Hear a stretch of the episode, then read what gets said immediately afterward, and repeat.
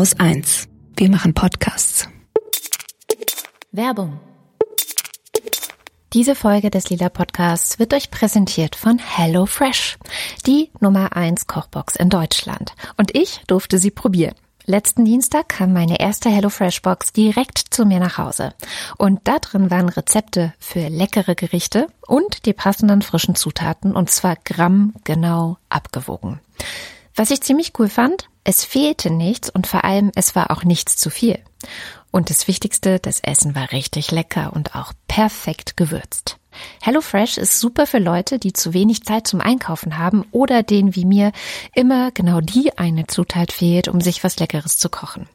Und um es mal feministisch auszudrücken, HelloFresh streicht automatisch ganz schön viele Mental Load Punkte von der To-Do-Liste. Essensplanung und Einkaufen passieren quasi von selbst. Was ich richtig cool fand, HelloFresh Boxen sind sogar klimaneutral. Und wenn ihr denkt, das klingt alles sehr gut, dann sichert euch eine HelloFresh Kochbox mit einem extra lila Podcast Rabatt. Gebt beim Bestellen einfach den Code lila ein und spart 45 Euro. Die Details dazu findet ihr in unseren Show Notes.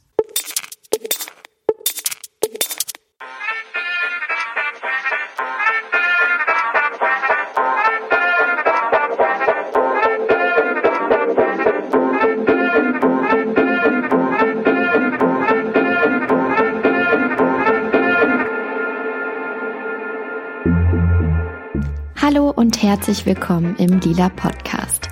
Mein Name ist Lena Sindermann und mich hat in den letzten zwei Wochen besonders eine Frage total beschäftigt. Und zwar war das die Frage, wie zur Hölle konnte das passieren? Mit das meine ich das aktuelle Abtreibungsverbot in Polen.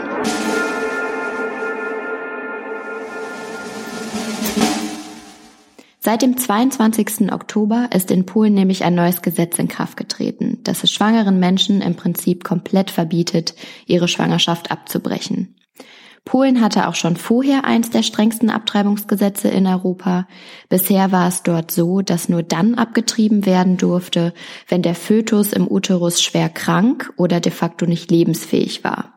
Nun hat die rechtskonservative Peace-Partei, die seit 2015 in Polen regiert, noch einen draufgesetzt und dafür gesorgt, dass sich das Gesetz noch weiter verschärft und somit die Rechte von Frauen und in dem Fall von Menschen mit Uterus noch weiter eingeschränkt werden. Seit dem neuen Gesetz dürfen gebärfähige Menschen im Prinzip überhaupt nicht mehr abtreiben. Auch ein Fötus, der schwer krank ist, muss zur Welt gebracht werden. Einzige Ausnahme für einen Schwangerschaftsabbruch ist dann, wenn das Leben der gebärenden Person in Gefahr ist oder wenn die Schwangerschaft aufgrund einer Vergewaltigung entstanden ist. Wir wollen heute darüber sprechen, wie es zu einem solchen Abtreibungsverbot in Europa kommen konnte, wie die Peace-Partei die Verschärfung des Abtreibungsgesetzes durch die Hintertür organisiert hat, welche Maßnahmen die Partei in den letzten Jahren sonst noch getroffen hat, um die sexuelle Selbstbestimmung von Menschen deutlich einzuschränken und was eigentlich bei uns in Deutschland noch alles im Argen ist, wenn es um Abtreibung und um Frauengesundheit geht. Darüber möchte ich heute mit Katrin Wagner vom Bündnis für sexuelle Selbstbestimmung und mit Alexandra Magrita sprechen. Sie ist feministische Aktivistin in Polen und setzt sich dort schon lange für Frauenrechte und für die Rechte anderer marginalisierter Personen ein. Katrin engagiert sich, wie schon gesagt, im Bündnis für sexuelle Selbstbestimmung und ist dort besonders aktiv, wenn es um Aktionen gegen den Artikel 219a geht, der in Deutschland besagt, dass Ärztinnen in der Öffentlichkeit nicht darüber informieren dürfen, dass sie Schwangerschaftsabbrüche durchführen. Und sie erhofft sich, dass die Protestwelle in Polen auch so ein bisschen auf Deutschland überschwappt und die hier doch im Moment eher eingeschlafene Abtreibungsdebatte wieder aufleben lässt. Alexandra arbeitet bei einer Organisation, die sich Federation for Women and Family Planning nennt. Zu Deutsch würde man sagen Verband für Frauen- und Familienplanung. Und die setzen sich derzeit eben verstärkt für Menschen in Polen ein, die abtreiben wollen, aber vor Ort eben keine legalen Möglichkeiten haben. Außerdem engagiert sie sich für eine bundesweite Initiative, die sich für Gleichheit und für die freie Wahl von Schwangerschaftsabbrüchen einsetzt.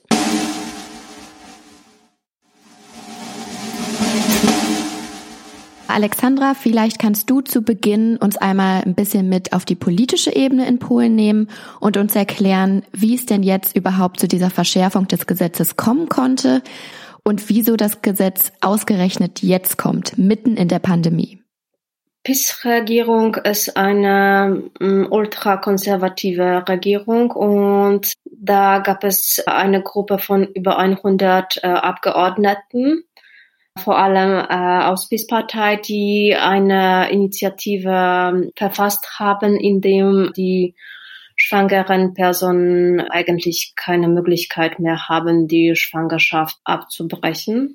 Und so wie wir denken, äh, Peace äh, wollte genau in der Zeit von Pandemie dieses Gesetz bei dem Verfassungsgericht äh, abstimmen, weil es ziemlich kompliziert ist und die dachten wahrscheinlich, dass wir zu Hause bleiben und nichts damit machen. Und ja, aber wir leisten den Widerstand und wir wollen nicht zulassen, dass es so wird.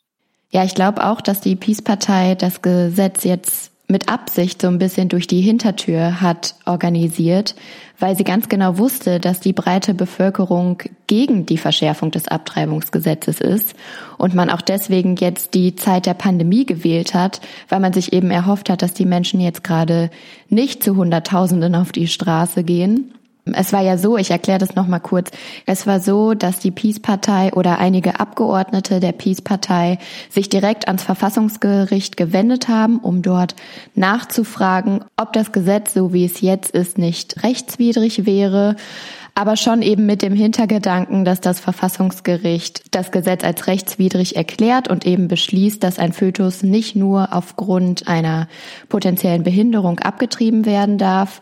Man muss dazu sagen, dass im Verfassungsgericht ehemalige Abgeordnete der Peace-Partei sitzen. Also die Peace-Partei hat das Verfassungsgericht äh, sehr gut unter Kontrolle. Und deswegen wurde dieser Weg, glaube ich, jetzt ganz bewusst gewählt, um eben dem Parlament auszuweichen und um eben auch der breiten Bevölkerung auszuweichen, die definitiv, wie man jetzt ja auch sieht, gegen die Verschärfung dieses Gesetzes ist.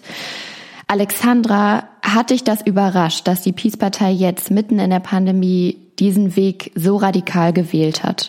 Also äh, mich hat das nicht gewundert, weil ich merke, dass unser Land Schritt nach Schritt immer von mehr Freiheiten geraubt wird, dass es uns gesagt wird, dass zum Beispiel die sexuelle mm, Bildung äh, verboten sein sollte, dass die Ehen vielleicht auch verboten werden sollten, dass die Hetzerei zu LGBT-Personen äh, ganz stark jetzt sind. Es wird immer extremer und daher wundern wir uns nicht.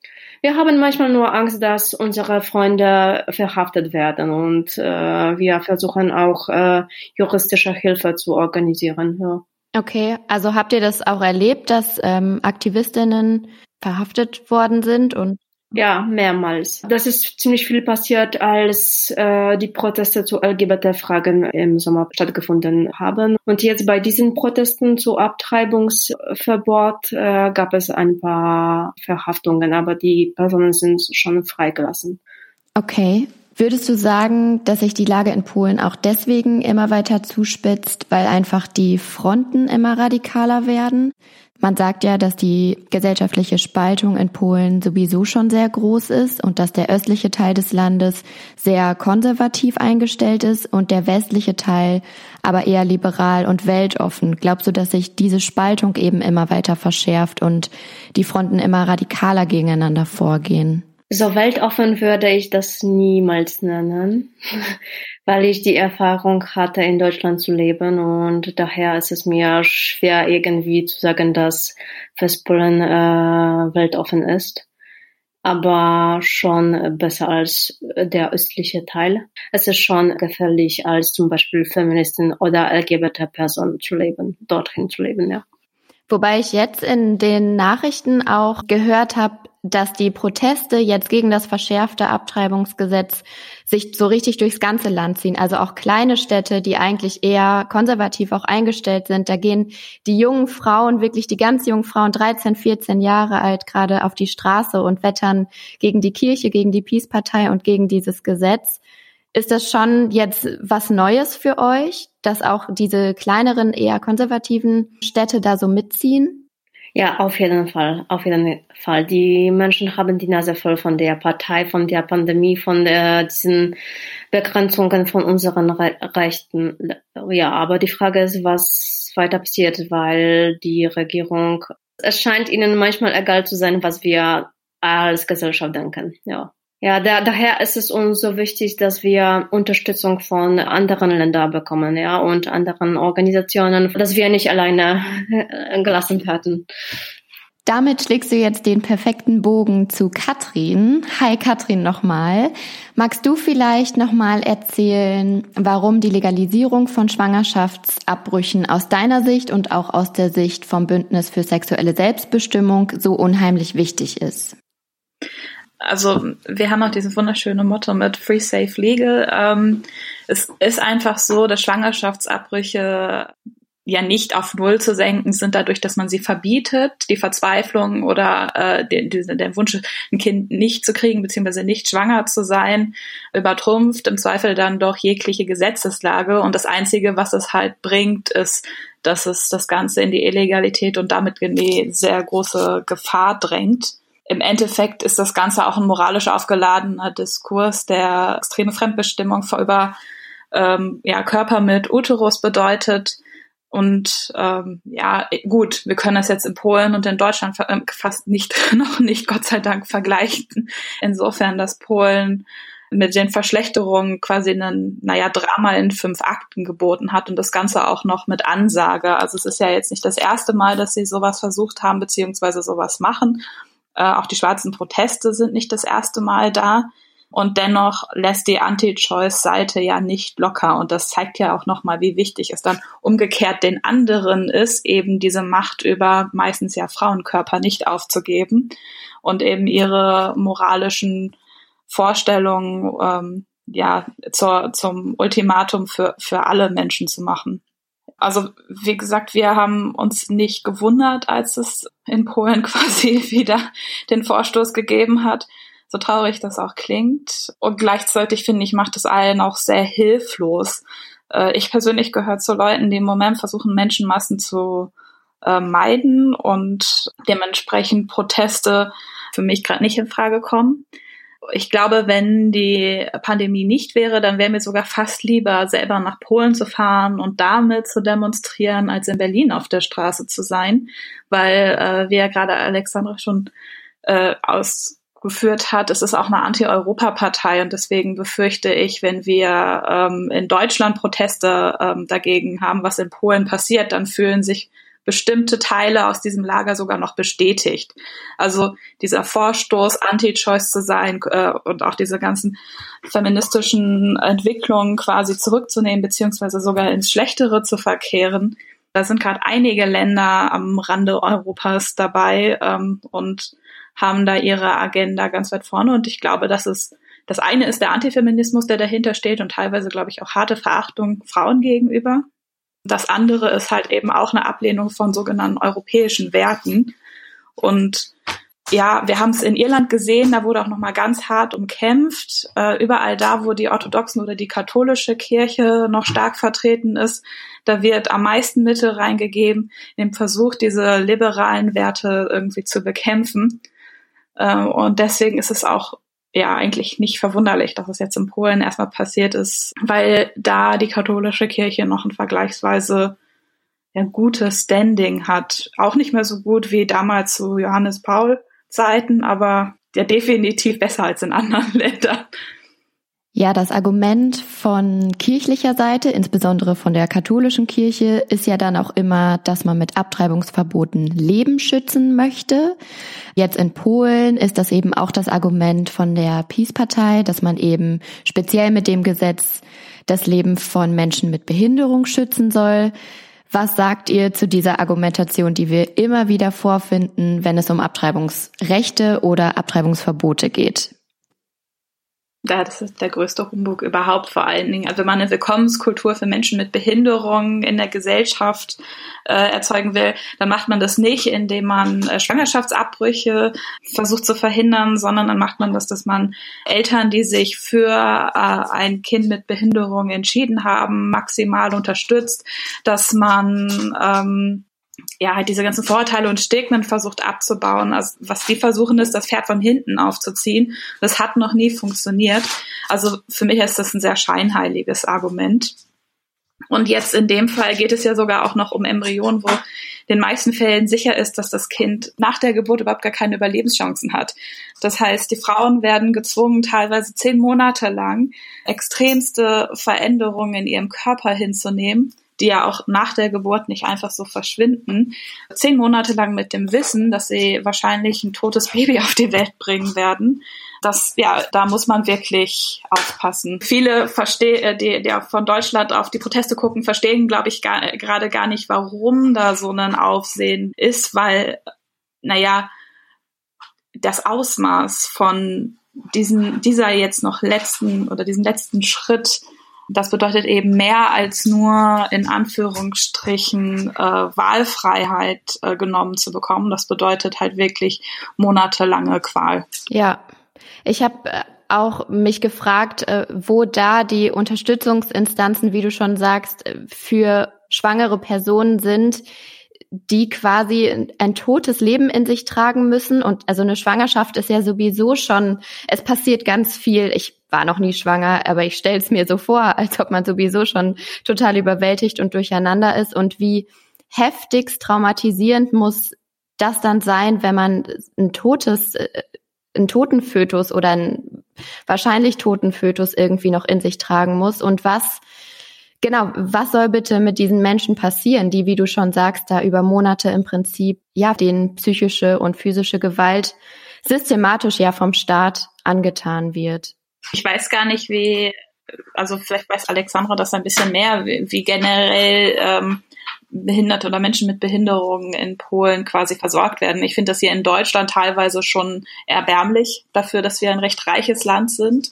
Ich muss gestehen, dass mein Wissen über die Willkommenskultur für Menschen mit Behinderungen in Polen äh, noch geringer ist. Also wie, wie weit dieses Argument da tatsächlich zieht, weiß Weiß Alexandra vielleicht besser? Mm.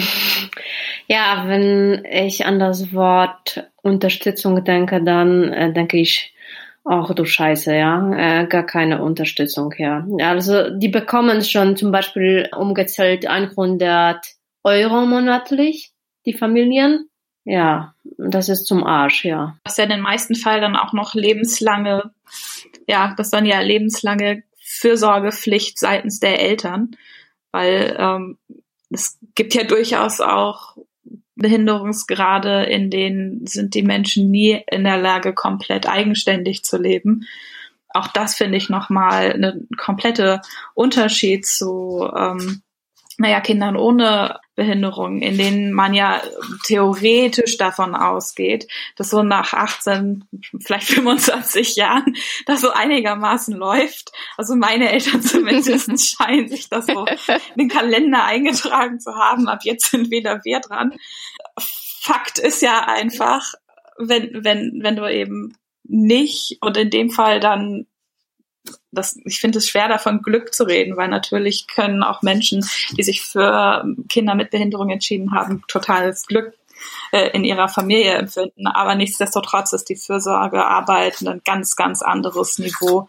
Und äh, die Selbstbestimmung der Eltern in dem Fall und in den meisten Fällen ja eher der Mutter ist damit eigentlich das Leben fürs Leben weg. Mhm. Was ich auch total paradox an dem Argument finde, dass man mit diesem Gesetz Leben schützen möchte, ist ja die Tatsache, dass wenn man Abtreibung verbietet, dann bedeutet das ja nicht, dass keine Abtreibungen passieren, sondern äh, im Gegenteil, Frauen brechen ihre Schwangerschaften ja trotzdem weiter ab und tun das dann eben entweder im Ausland oder eben auf äh, illegalem Weg, was eine unheimliche Gefahr für das eigene Leben dann ist. Also müsste man ja eigentlich argumentieren, dass wer Leben schützen möchte, dafür sorgen sollte, dass Abtreibungen legal und ähm, unter vernünftigen Hygienestandards und unter medizinischer Aufsicht durchgeführt werden können. Ins Ausland gehen ist ja äh, Gott sei Dank jetzt noch eine Option, ähm, solange die Grenzen nicht äh, geschlossen werden. Früher war das ja auch nicht anders für deutsche Frauen, die mussten rüber in die Niederlande. Ich möchte in dem Zusammenhang nochmal die Arbeit von äh, der Organisation Tante Bascha herausstellen, weil die haben natürlich jetzt noch viel mehr zu tun und ich weiß, dass sie ganz krass Finanzspritzen bräuchten und eigentlich noch mehr Freiwillige, die Polnisch können, die denen helfen. Äh, also die bräuchten von den Ressourcen viel, viel mehr, um das, was jetzt gerade an Bedarf ist, decken zu können. Weil das eine ist natürlich klar, es wäre super, wenn die Gesetze wieder und die Situation generell in Polen anders wird. Aber bis dahin gibt es ja einfach de facto Frauen, die ungewollt schwanger sind und denen gerade nichts anderes übrig bleibt, als eben in einem anderen Land äh, möglichst sichere Hilfe zu kriegen. Du sprichst jetzt von Organisationen, die speziell in Deutschland da sind, um Menschen zu unterstützen, die ähm, eben in Ländern leben, in denen der Schwangerschaftsabbruch illegal ist und die sich dann hier an deutsche Organisationen wenden können, um hier eben Abtreibungen durchführen zu lassen. Seid ihr mit denen vom Bündnis für sexuelle Selbstbestimmung in Kontakt? Weißt du, wie man sich an die wenden kann?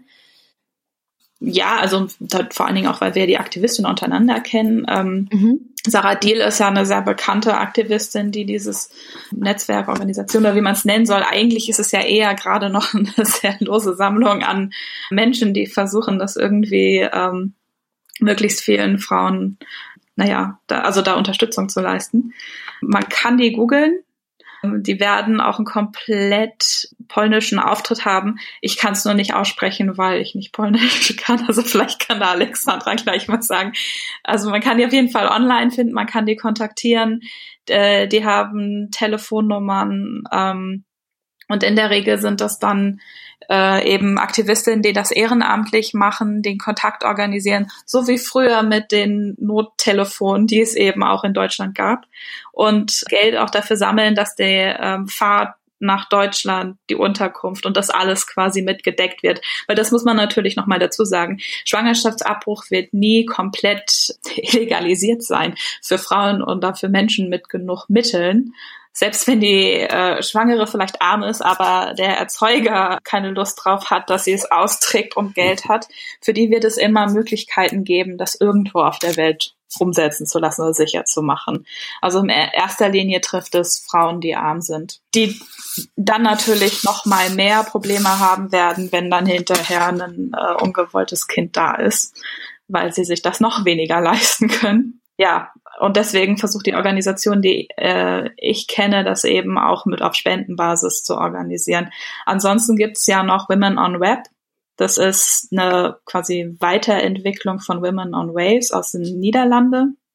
Das sind Ärztinnen international organisiert und man kann in einigen Ländern sich Rezepte für den medikamentösen Schwangerschaftsabbruch darüber besorgen. Die erklären einem, wie das geht. Das heißt also, da wo es komplett illegal ist, äh, ist das auch nochmal eine Möglichkeit, es vergleichsweise sicher zu machen, wenn es halt schnell genug entdeckt wird. Das kommt dann nochmal dazu. Der medikamentöse Schwangerschaftsabbruch ist nur in den ersten Wochen zu empfehlen. Aber auch da gibt es einen großen Anstieg. Und da habe ich sogar schon Meldungen bekommen, dass es erstaunlich mehr Frauen aus Deutschland sind, die sich da melden, weil wir ja auch in Deutschland einen Versorgungsengpass haben in einigen Regionen und die Online-Variante und Beratung dann einfach unkomplizierter ist. Apropos Versorgungsengpass. Ich habe auch gelesen, dass diese Organisationen auch äh, viele Verhütungsmittel mit nach Polen schicken, weil da eben auch der Zugang zu einfach Verhütungsmitteln, um eben eine ungewollte Schwangerschaft zu verhindern, oft gar nicht gewährleistet ist. Kannst du das bestätigen, Alexandra? Ja, auf jeden Fall, ja. Früher konnte man da, äh, die Pillen einfach in Apotheke kaufen und jetzt sind auf Rezept.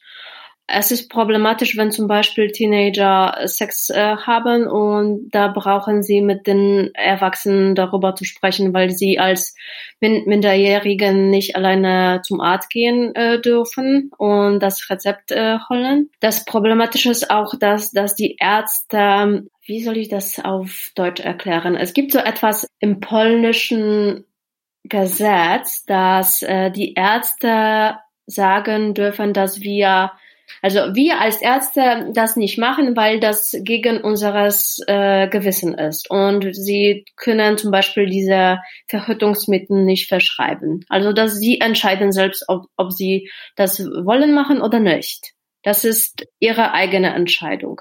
Äh, ich wollte noch zurück zu Ciocia Basia äh, kommen. Das ist Tante Basia.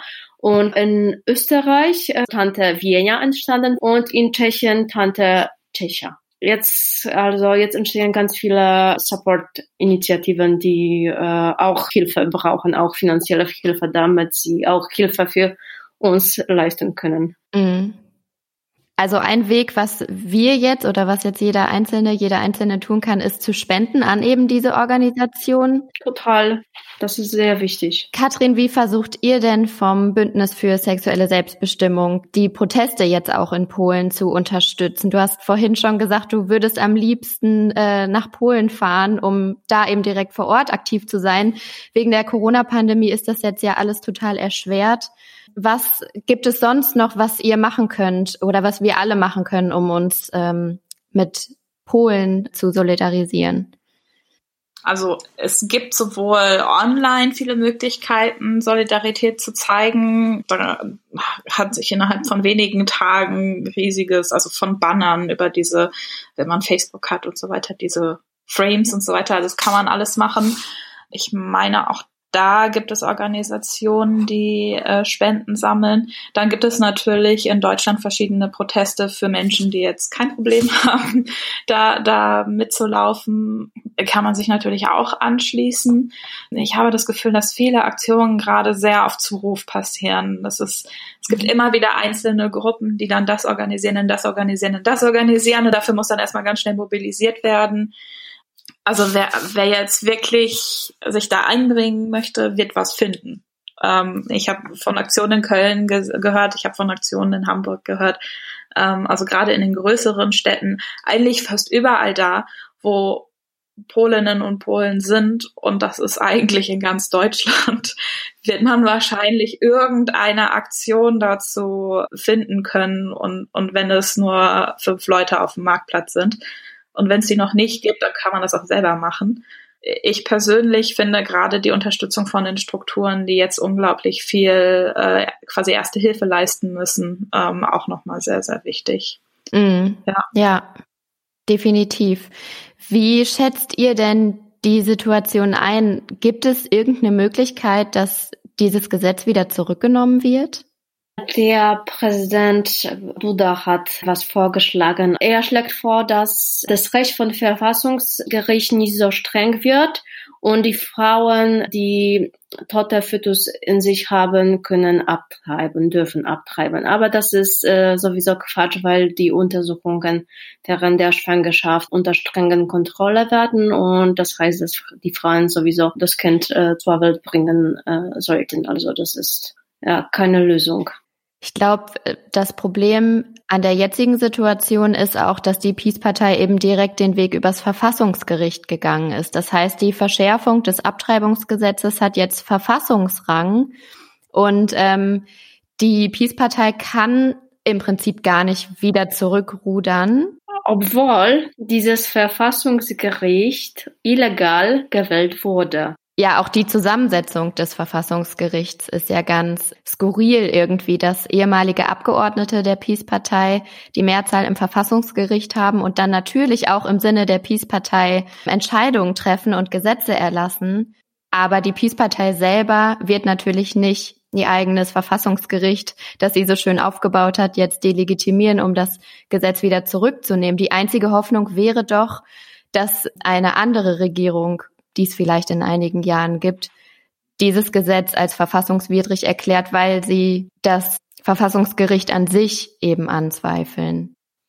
Ja, manchmal frage ich mich, äh, was wir auch noch mehr machen können, weil ich äh, denke, dass wir immer wieder versuchen, mit Menschen zu sprechen, die Kampagnen zu starten und das Recht zu liberalisieren. Manchmal denke ich mir, dass, dass es ziemlich schwierig ist, wenn die Religion äh, so eine große Rolle im Lande spielt. Ja, und wenn die Priester so große Macht haben, dann ist es ziemlich schwierig. Margarete Stokowski hat auch im Spiegel einen ganz interessanten Artikel auch zum Abtreibungsgesetz jetzt in Polen geschrieben. Und sie spricht eben auch von einem politischen Christentum, das eben genau solche Dinge immer wieder versucht, die Kontrolle über die sexuelle Selbstbestimmung von Menschen zu erlangen, die ähm, Kontrolle dann auch letztendlich über Abtreibung, darüber, wer Kinder bekommt und wer nicht und so weiter. Das sind ja alles Sachen, die zusammenspielen. Und sie betitelt das Ganze als politisches Christentum, das sehr, sehr machtvoll ist und dass wir eben am Beispiel Polen gerade sehen können, wo der Weg hingeht, wenn wir eben rechte, konservative, christliche Parteien ähm, in unsere Regierungen wählen. Und das fand ich auch ein ganz eindrückliches Bild, das sie da geschrieben hat. Wir werden den Artikel auf jeden Fall verlinken. Allerdings zucke ich bei dem Begriff ein bisschen. Ja, erzähl, wieso? Ähm, also zum einen, ich bin ja in einer religiösen Familie groß geworden und tatsächlich verbinde ich mit so Worten wie politischem Christentum jetzt eher ähm, zum Beispiel die DDR-Kirchen, die ja damals doch quasi auf der guten Seite gewesen sind oder auch eben feministische Theologie. Also da war ja die Idee, eine, eine konsequente christliche also sich christlich in der Politik zu verhalten, eine ganz andere als das, was zum Beispiel die CDU jetzt macht oder was eben auch die äh, konservativen Parteien machen das ist vielleicht dann auch zu leicht gesagt, äh, okay, das sind jetzt quasi, also das ist jetzt alles kirchlich und christlich und das ist das Problem. Das Problem ist, also auch die sind ja nicht so homogen, wie man jetzt glaubt. Ähm, ich würde mir wünschen, dass es noch viel mehr, als es im Moment der Fall ist, innerhalb dieser Organisation Widerstand gibt. Aber auch da ist es eben so, dass die feministischen und liberaleren Teile versuchen eben nett mit den konservativen rechten Idioten irgendwie auszukommen oder mit denen irgendwie noch an einem Tisch zu sitzen, während die schon wieder dabei sind, ähm, ja, sonst was für einen Mist zu machen.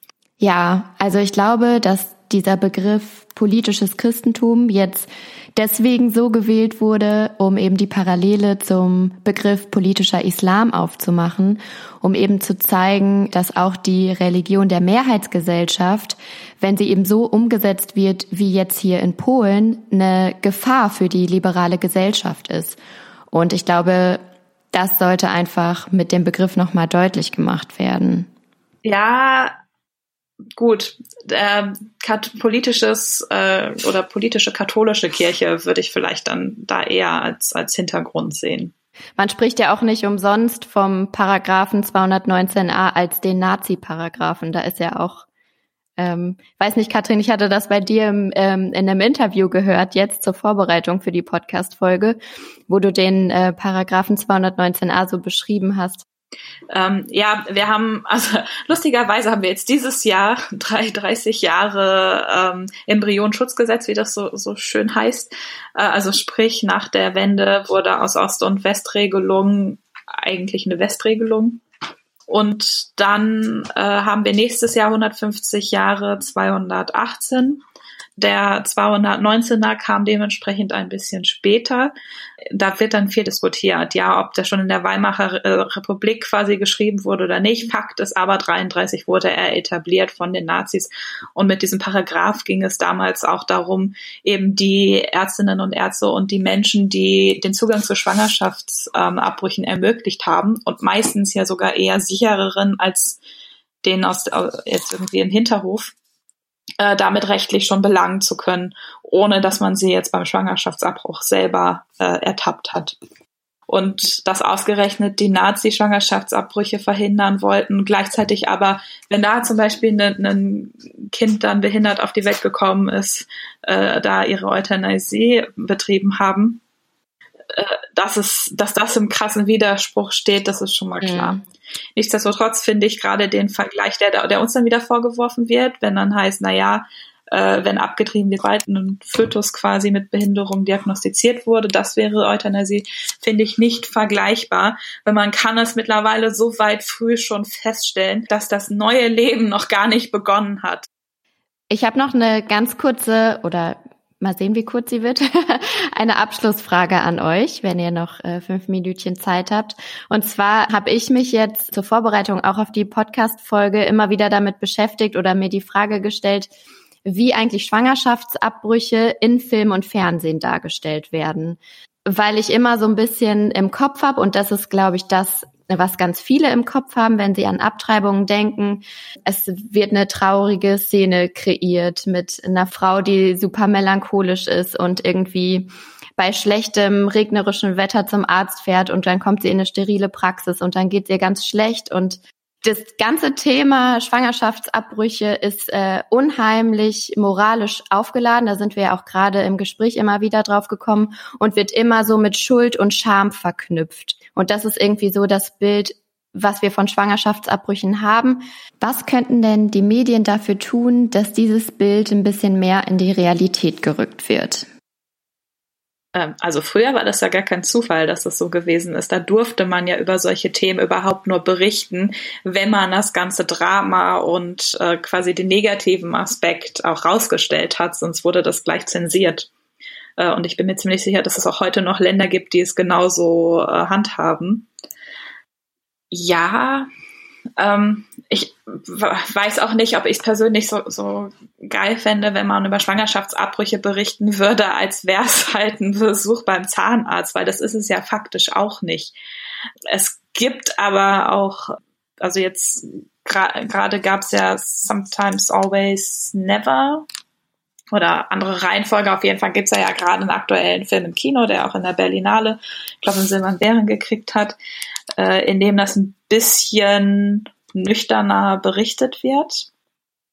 Und ich glaube, das ist, das ist so der erste Schritt, da ein, auch zu zeigen, okay, danach haben die Frauen ja noch oder haben die, die Menschen, die eine Schwangerschaft beendet haben, haben in den allermeisten Fällen ein normales und glückliches Leben danach. Und ähm, vielleicht ist das auch wichtig zu zeigen, selbst wenn vielleicht der Schwangerschaftsabbruch in ein oder anderen Fällen natürlich erstmal was ist, was man erlebt hat und was nicht immer positive äh, Erlebnisse sind, dass es aber trotzdem ein gutes Leben danach gibt und das ist der Grund, warum sich Frauen überhaupt dafür entscheiden. Das ist ja nicht eine, eine böswillige Entscheidung gegen äh, ein Baby, sondern es ist eine positive Entscheidung für das eigene Leben. Ich finde es schade, dass es in so wenigen Filmen die Vielfalt von Erfahrungen von der Abtreibung gezeigt werden. Und es ist doch ganz unterschiedliche Erfahrung. Äh, und bedeutet nicht immer, dass äh, Abtreibung gleich äh, chirurgischer Eingriff bedeutet. Ja, und es ist schade, dass es nicht gezeigt wird, dass äh, wir unterschiedlich mit Abtreibung umgehen. Ja, und dass es nicht immer eine Trauma bedeutet. Okay, was würdet ihr euch wünschen in diesem ganzen Dilemma? Legalisierung von Abtreibung. ja, da gehe ich äh, zu 100 Prozent mit.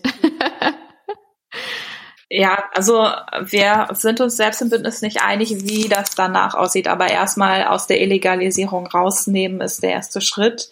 Es gibt unterschiedliche Länder, die das unterschiedlich handhaben jetzt gerade als der internationale Tag für sichere Schwangerschaftsabbrüche war, sind bei uns einige Mails eingekommen, die uns quasi vorgeworfen hätten, wir würden uns dadurch ja massiv für äh, Spätabbrüche einsetzen.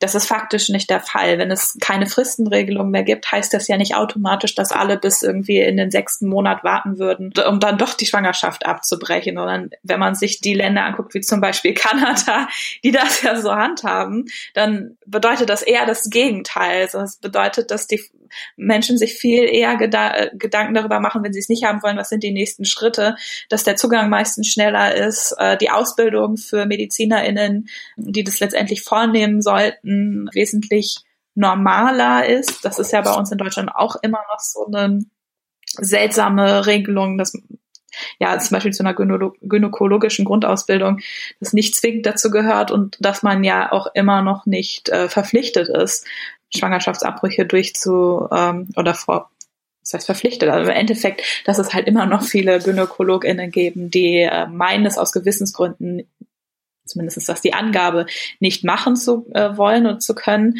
Faktisch ist aber auch, dass es an Hochschulen dann gar nicht richtig unterrichtet wird. Und solche Sachen werden dann erstmal alle nicht mehr ähm, zwingend so, wie sie jetzt sind. Und dann bräuchte es wahrscheinlich einfach einen ehrlichen gesellschaftlichen Konsens, falls man noch irgendwelche Regelungen haben wollte bezüglich Fristen, bezüglich ähm, Beratung. Wobei wir ja ganz klar sagen, Beratungsrecht und nicht Beratungspflicht sollte da drin stehen. Und das an sich macht mit einer Gesellschaft schon genau das, was die Anti-Choiceler ja vorgeben, äh, was ihr Ziel ist.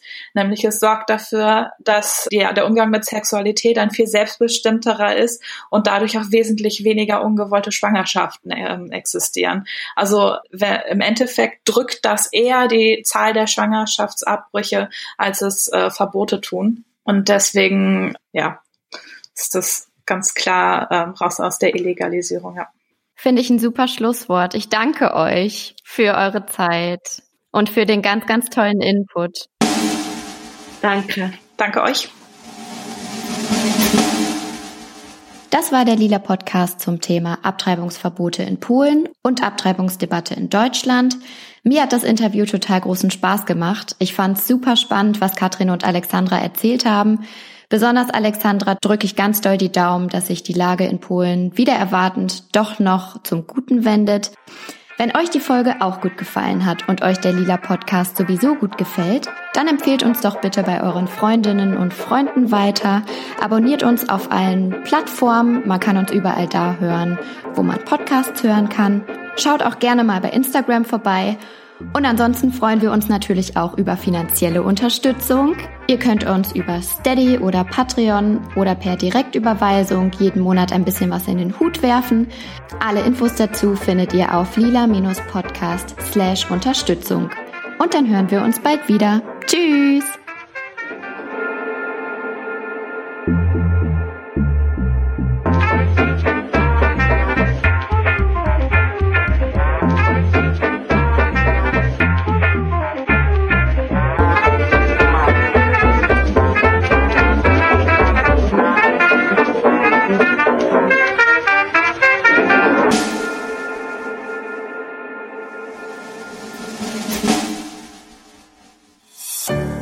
Produktion von Haus 1.